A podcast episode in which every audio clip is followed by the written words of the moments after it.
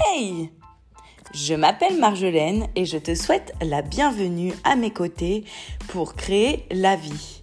Dans ce podcast, je te donne des astuces pour surmonter les épreuves et prendre la vie du bon côté. Je te donne des conseils basés sur mes propres expériences pour t'aider à suivre ton cœur et laisser derrière toi les peurs.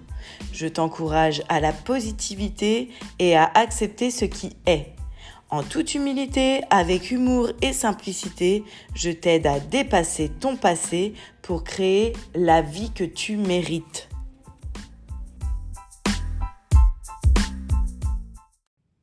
Un pervers narcissique, c'est quoi exactement?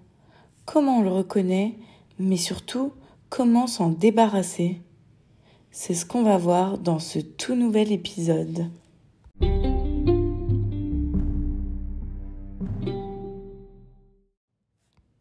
Ne sais pas si tu verras ce message un jour. Peut-être, peut-être pas. En fin de compte, peu importe, je fais ça avant tout pour moi. Ça fait dix ans maintenant. Dix ans que toi et moi nous avons eu une relation ensemble. Dix ans que tu as essayé de me détruire. Et dix ans que je garde cette rancœur au fond de moi en me disant que tu es le seul ex dans ma vie que je ne serai jamais capable de pardonner.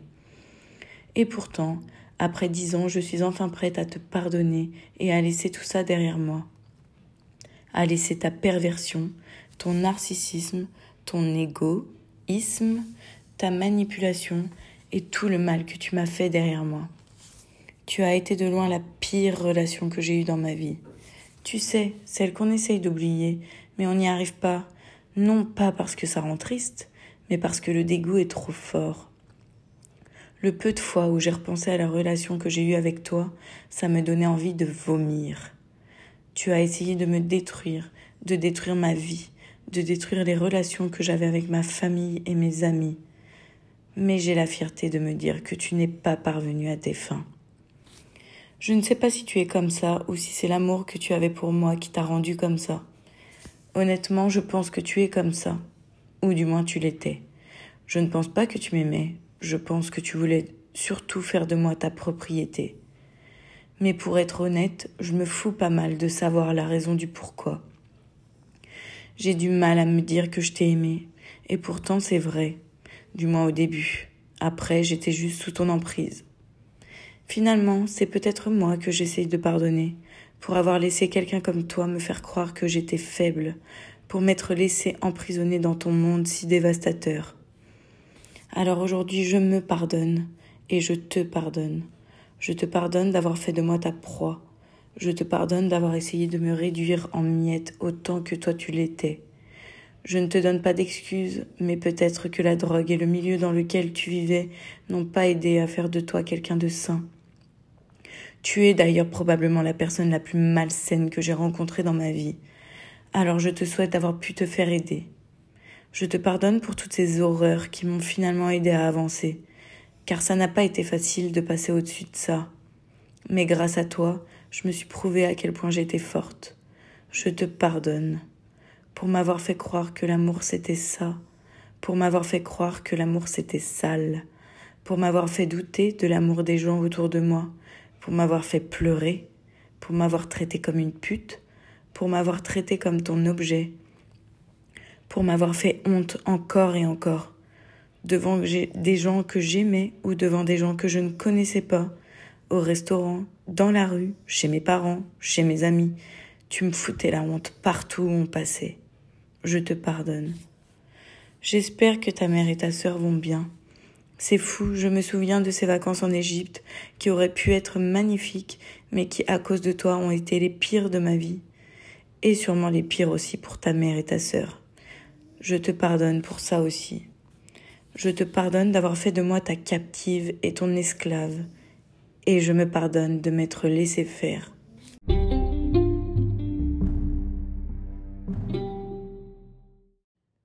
J'ai envoyé ce message lundi. C'est pour ça que je peux t'en parler aujourd'hui, car il y a encore quelques semaines, je n'aurais jamais pensé être capable de pardonner cet homme pour tout ce qu'il m'a fait. Mais lundi matin, sans trop savoir pourquoi, je me suis réveillée et je me suis sentie prête à laisser cette histoire derrière moi. On va l'appeler A. A était un pervers narcissique, un vrai, celui qui te détruit à petit feu.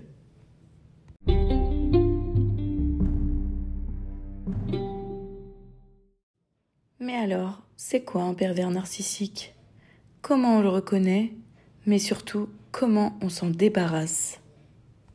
Selon Wikipédia, le terme de perversion narcissique désigne une notion théorisée au départ par le psychiatre Paul-Claude Racamier. Elle indique non pas un type de personnalité, mais une pathologie relationnelle qui consiste en une survalorisation de soi-même aux dépens d'autrui. Et depuis quelques années, je trouve que c'est un terme qui est largement rentré dans les mœurs. On entend très souvent c'est un pervers narcissique. Alors, petit disclaimer, je dis un car apparemment les hommes seraient plus nombreux à présenter ce trouble de la personnalité. Mais évidemment, il y a aussi des femmes. J'ai l'impression qu'aujourd'hui, on met très facilement les hommes dans cette case, à croire que tous les hommes sont des pervers narcissiques. Moi, rien que si j'écoute ma tante parler, j'ai la sensation que la terre entière est peuplée de pervers narcissiques. Et je trouve ça un peu facile, parce que comme je le disais avant, être pervers narcissique est une pathologie, donc une maladie. En gros, il faudrait excuser tous les connards de la Terre sous prétexte qu'ils ont une maladie. Hmm, je ne suis pas d'accord. À un moment, il faut assumer. T'es un blaireau, t'es un blaireau. Point. Le problème, c'est ta personnalité, la maladie. Et même si on n'excuse pas plus facilement le pervers narcissique parce que c'est une maladie, il est quand même bon de ne pas l'oublier. Mais alors, comment tu peux être sûr que c'est vraiment un pervers narcissique? Je vais te donner quelques clés basées comme toujours sur ma propre expérience.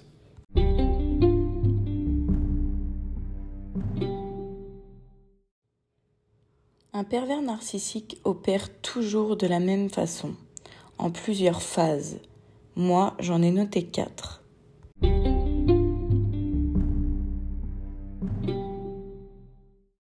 Phase 1. La séduction.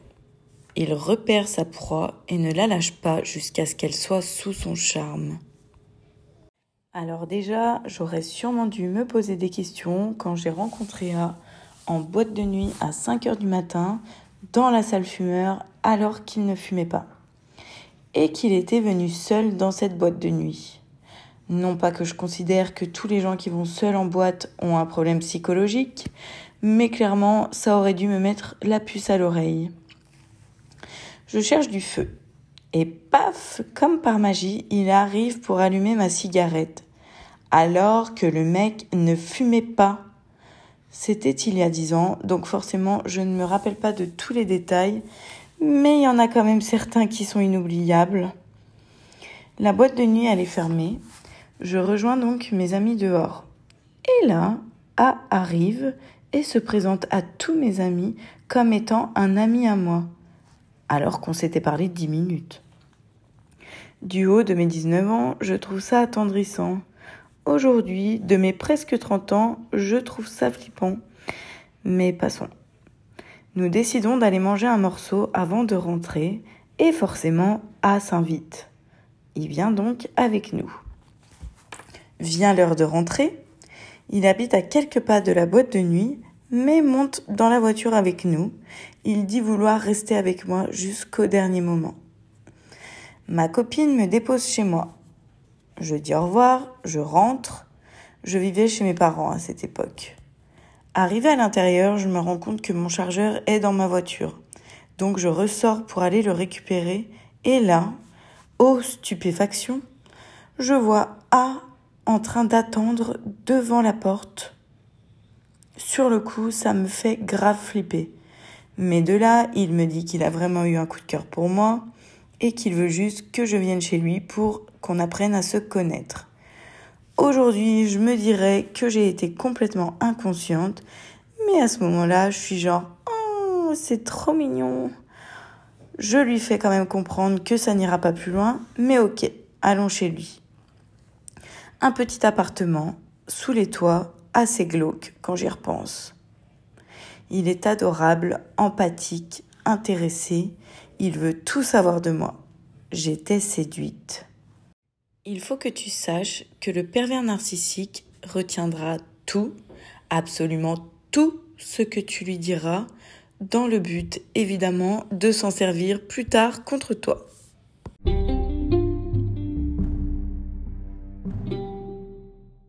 Phase 2. La lune de miel ou le bombardement d'amour. Dans cette phase, le pervers narcissique te couvre littéralement d'attention en tout genre pour être sûr que tu tombes rapidement amoureuse. Ce qui, sans le savoir, n'est en fait que le début de la descente aux enfers.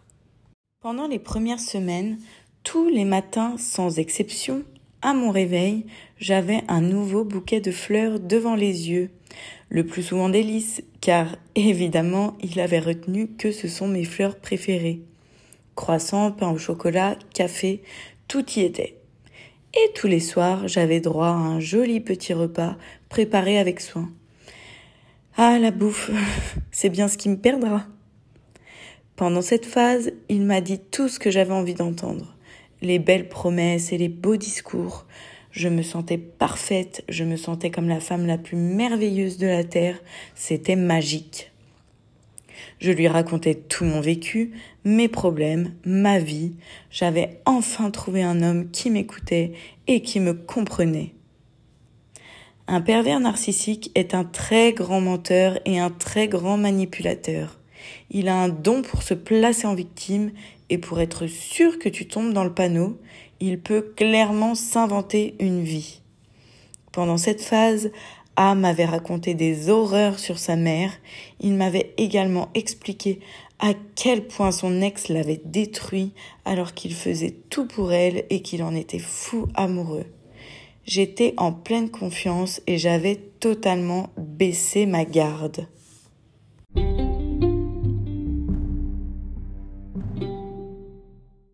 Phase 3. L'emprisonnement. Cette phase se met doucement en place pendant la phase 2. Plus le pervers narcissique sent que sa proie devient dépendante, plus il va commencer à montrer son vrai visage. Au début, ce sera très subtil, des petites réflexions assassines par-ci par-là, de manière à tester tes limites. Et petit à petit, il repoussera les limites de plus en plus loin. Mais il sait toujours où s'arrêter. J'étais devenue son esclave, et avant même que mon cerveau ne capte quelque chose, il me disait des phrases du genre Tu ne m'aimes pas autant que je t'aime, tu ferais mieux de partir. Évidemment, il bluffait, et il savait très bien que je ne partirais pas. Doucement, il commence à devenir ultra possessif et ultra jaloux, au point de me faire une crise de jalousie quand mon cousin me prend dans ses bras. Je me sens de plus en plus mal. Alors il commence à alterner entre la valorisation et la destruction. Rien de ce que je fais n'est bien. Il trouve tous les prétextes pour me faire des crises. Parce que j'ai plus de vêtements que lui, parce que j'ai souri au serveur, parce que je veux aller voir mes parents ou simplement téléphoner à ma meilleure amie. Je suis totalement sous son emprise.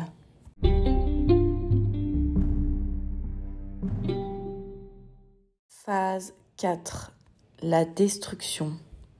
Ou encore isolement, culpabilisation et harcèlement. Petit à petit, il m'éloigne de ma famille et de mes amis. Il ne t'aime pas comme moi je t'aime. Il n'y a que moi qui sais qui tu es réellement. Et si j'ai le malheur d'avoir un instant de lucidité, il me remet direct dans le droit chemin à coup de avec tout ce que je fais pour toi, tu oses douter de moi Je suis le seul à être là pour toi. Il me voit maintenant comme une proie acquise et je vis un véritable harcèlement moral. Le pervers narcissique est extrêmement violent psychologiquement. Il peut également l'être physiquement, mais personnellement je n'ai pas eu affaire à ça, sûrement car il connaissait mes limites. De mon côté, je ne suis plus que l'ombre de moi-même.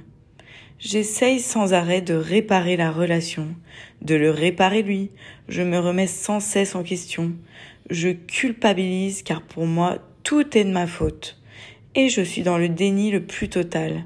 Je lui trouve sans cesse des excuses parce que je sais qu'il n'est pas comme ça. S'il est comme ça, c'est à cause de moi.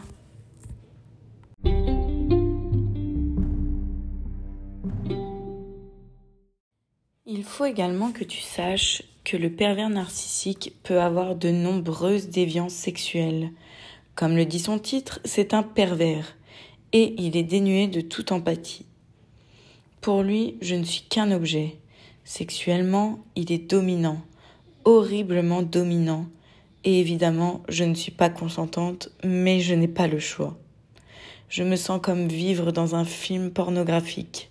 Je me sens sale, soumise. Petit à petit, je comprends que cette coquille vide se nourrit de moi. C'est horrible. Mes larmes coulent à chaque rapport. Et il est insatiable. D'ailleurs, au-delà du fait qu'il veut du sexe tout le temps, il se masturbe sans arrêt. Quand il va aux toilettes, quand il prend sa douche, et même dans le lit à côté de moi quand je dors juste après avoir eu un rapport. Je n'ai jamais eu autant de dégoût pour quelqu'un et pour moi-même. Mais alors, comment j'ai réussi à me défaire de lui?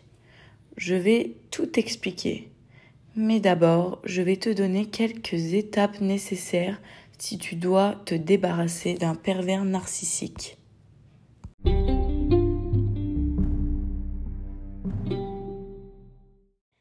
Cette étape est la plus importante, mais aussi la plus difficile, parce que c'est l'étape où il faut que tu te rendes compte que ce n'est pas normal de te faire traiter comme ça. Je le répète, ce n'est pas normal. Il n'y a aucune excuse à ce genre de comportement. Intimidation, culpabilisation, humiliation, violence psychologique ou physique, à partir du moment où tu vis l'une ou plusieurs de ces choses, ce n'est pas normal. Ensuite, pour la deuxième étape, il faut que tu renoues le contact avec tes proches. N'aie pas peur de retourner vers eux. Je sais bien qu'on pense, je les ai abandonnés, je vais parvenir comme une fleur quand même. Mais si, car ceux qui ont compris la nature de la relation dans laquelle tu es seront toujours là pour toi quand tu en auras besoin. Et tu as besoin de leur soutien plus que jamais. Pour la troisième étape, reste discrète. Établis ton plan d'action avec des personnes de confiance. Il faut que tu saches à l'avance où, quand et comment. Que tu t'organises pour pouvoir t'installer chez quelqu'un quelque temps ou qu'une personne s'installe chez toi. Que tu puisses lui rendre ses affaires sans le voir ou qu'il vienne les récupérer sans que tu sois là. Dans tous les cas, il faudra que tu sois entouré et organisé. Et enfin, la dernière étape, l'étape cruciale, qui est tout aussi importante que la première, si ce n'est plus. Couper tout contact. Attends, je le répète, couper tout contact. Une fois la rupture annoncée, c'est terminé pour toujours. Ne réponds plus jamais. Il essayera de te faire pitié. Par tous les moyens, il cherchera à te faire revenir. Bloque son numéro ou carrément change de numéro pars de chez toi quelque temps, fais venir quelqu'un, mais tu ne dois plus jamais avoir de contact avec cette personne. Quoi qu'il arrive, quoi qu'il te dise. Tu as maintenant les quatre étapes pour pouvoir te débarrasser d'un pervers narcissique. Pour ma part, j'ai eu beaucoup de chance. Honnêtement, pour moi, ça n'a duré qu'un an et demi, mais je sais que de nombreuses personnes passent des dizaines et des dizaines d'années sans pouvoir briser ces chaînes. Alors déjà, j'ai un entourage qui n'a pas pour habitude d'abandonner facilement. Plus on les repousse, plus ils s'incrustent. et puis, il y a eu ce moment où lui et moi, on voulait mettre de l'argent de côté pour prendre un appart plus grand. Donc mes parents ont accepté qu'on vienne vivre quelque temps chez eux. Malgré qu'il essayait de le cacher, son vrai visage ressortait de plus en plus. J'avais 19 ans, il en avait 27. Il n'avait pas le permis et je devais me lever pour préparer son café et l'amener tous les matins au travail à 6 heures car il ne voulait pas prendre le bus. Je me souviendrai toute ma vie de la tête de ma mère la première fois qu'elle m'a vu faire ça. Parce qu'en réalité, j'ai un fort caractère et tu ne me fais pas faire ce que tu veux. Donc ils ont rapidement compris que quelque chose n'était pas normal. Et ce jour où mon père, un papa qui ne parle pas beaucoup, et en réalité, tant que t'es heureuse, il dit même rien du tout, m'a regardé droit dans les yeux et m'a dit Tu vas finir par perdre toute ta famille, c'est ce que tu veux?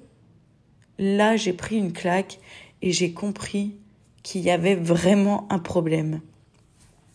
À partir de là, j'ai décidé que ce n'était plus possible. Mais pour te défaire d'un pervers narcissique, comme je te le disais avant, tu as intérêt à avoir un plan bien ficelé et un entourage sur lequel compter.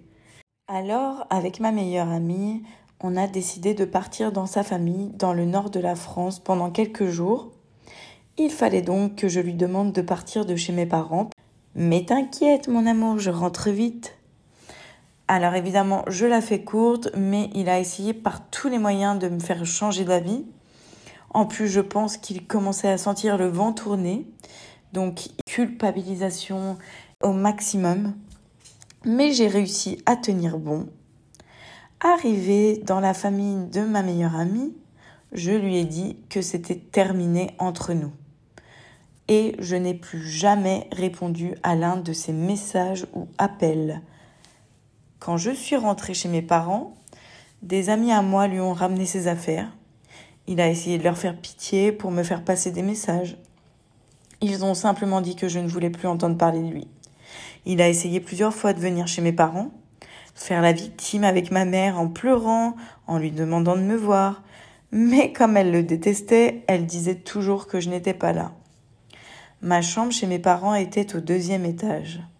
Un matin, je me réveille et il y a une rose sur la fenêtre. Le mec grimpait à la fenêtre pendant la nuit et me regardait dormir.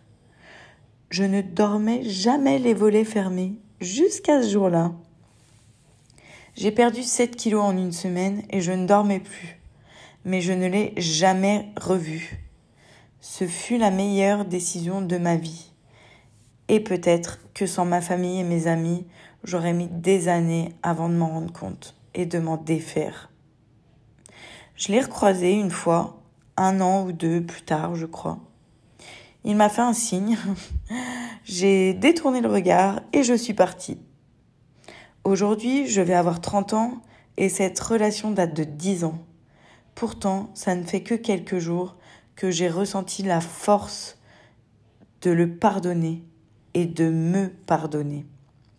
Tu l'auras peut-être compris, il y a donc une cinquième étape, la toute dernière, avant de pouvoir mettre la pire relation de ta vie derrière toi. Pardonner.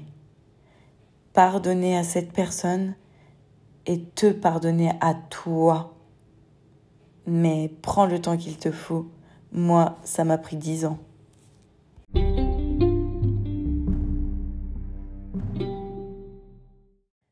Voilà donc à la fin de ce deuxième épisode.